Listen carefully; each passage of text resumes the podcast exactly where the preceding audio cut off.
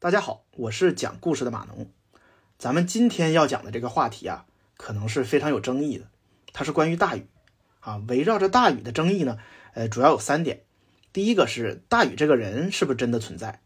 第二，大禹治水这件事儿是不是发生过？第三呢，夏朝是不是真的存在？啊，这三个问题，我们看看《山海经》中是如何记载的。呃，《海内经》中记载，黄帝生骆明，骆明生白马，白马是为鲧。这个意思就是说，鲧是黄帝的孙子。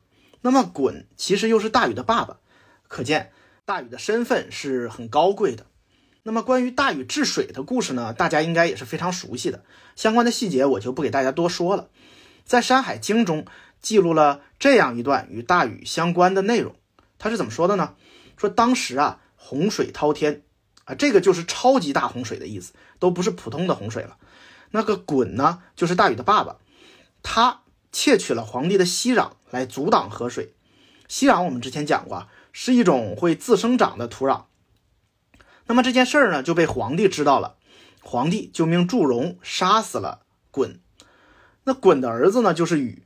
皇帝又命令禹去治水，在治水成功之后，让他将国土划定九州。啊，我们看这一段主要讲了个什么内容呢？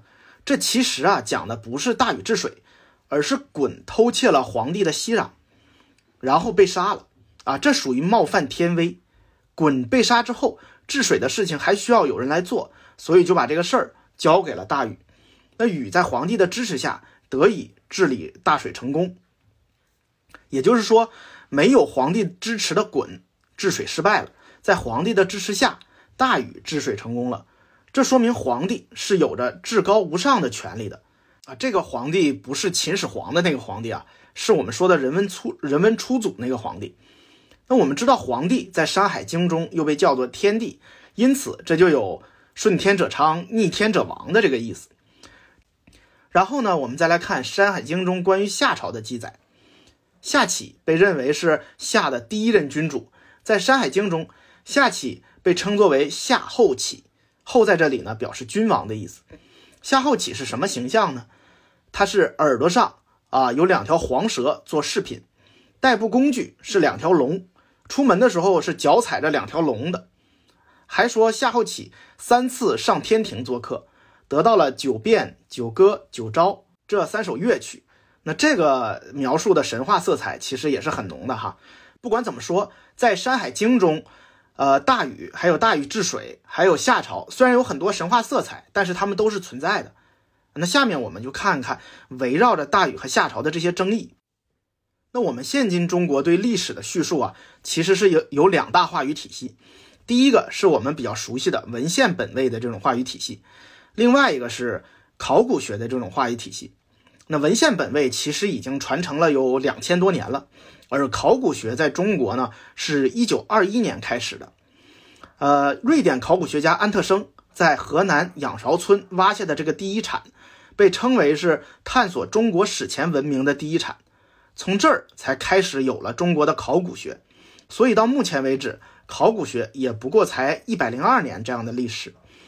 但是呢，这个考古学其实有着很高的话语权，因为考古学是以事实说话的。因为你挖出来这些东西，它是实实在在存在的，这就是我们所所谓的证据啊。文献记载的问题在于我们经常是无法证实，也就是口说无凭嘛。因此，对于同一个问题，文献记载和考古学经常得到的是两种不同的观点。但是呢，这两个话语体系啊，在一定情况下其实是可以合并的，就是在挖出了明确的文字记载的时候，并且这个记载和咱们的史书啊还对得上。啊，这种情况就是最完美的一个情况。那么我们说，现在的考古学和文字记载能契合的上限就是商时期。殷墟出土的甲骨文证明了《史记·殷本纪》中记载的商是真实可信的。啊，我们刚才说从文献记载的角度，大禹治水和夏朝都是真实存在的。那从考古学的角度，这些问题有没有答案呢？啊，这就要说到河南偃师的二里头文化遗址了。啊，这个二里头遗址呢，被认为是夏都的所在，有几个观点来证明。第一，是二里头文化所处的年代，跟现在文献中记载的夏的年代是有吻合的。再就是呢，二里头文化的地理位置啊，是处在中原的核心地区，和文献记载的夏都的位置，呃，也是大体吻合的。还有就是二里头文化发现了大型的宫殿建筑、居民区、制陶作坊啊、铜铸作铸铜的作坊，还有这个墓葬等等这样的遗迹。结合这几点呢。我们就可以认为二里头是夏都的所在，但是呢，在某些考古学家的眼里，这并不是一个特别明确的啊答案。为什么呢？因为这个二里头，它并没有发现这个最关键的证据，就是文字记载。那没有这个硬指标，就没办法说二里头是夏，也没办法说二里头不是夏啊。这就是大家争论的比较多的这样的一个点啊。那我们再说大禹这个人，他是不是存在呢？从考古学的角度啊，呃，这个也是不太好解决的一个问题。那考古学要证明一个人存在，那需要发现他的墓葬啊，或者是与他同时代的这样的一个史料记载。所以想从这些角度来证明大禹存在，确实是有一定困难。那证明不了大禹存在，如果我们能证明大禹治水这件事儿发生过，是不是也侧面的能证明大禹存在过呢？啊，这还真有一些考古发现啊，能够证明这一点。这就是岁宫许啊，这个许是一种礼器，它属于西周时期岁国君主的这个礼器。这个岁宫许上面的铭文呢，有大禹治水的相关内容，成为了大禹治水最早的文物例证。所以，我们倾向于大禹是真实存在的。那大禹治水这件事儿也是真实发生过的。那我们开篇说的那三个问题，在考古学的领域，其实答案并不是绝对的确定的。但是我们说现在啊，其实这些争议的声音也越来越小了，因为现在的中国人已经不需要再用古人的辉煌来寻找自己的文化自信了。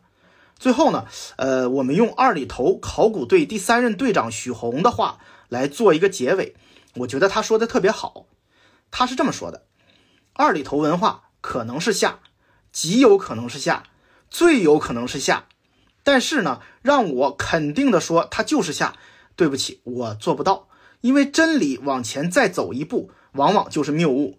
我们都是中国人，都有这个情节，我们希望二里头就是夏，但是我们说这只是一种可能性，可能性和可能性之间是不排他的，在上古史和考古学领域，说不清的事儿，往往比说得清的事儿还要多。我们的前辈在二里头发掘了这么多年，已经从考古上推论出，这是东亚大陆上最早的广域王权国家。我们可不可以说，我们暂时不知道二里头到底是不是夏？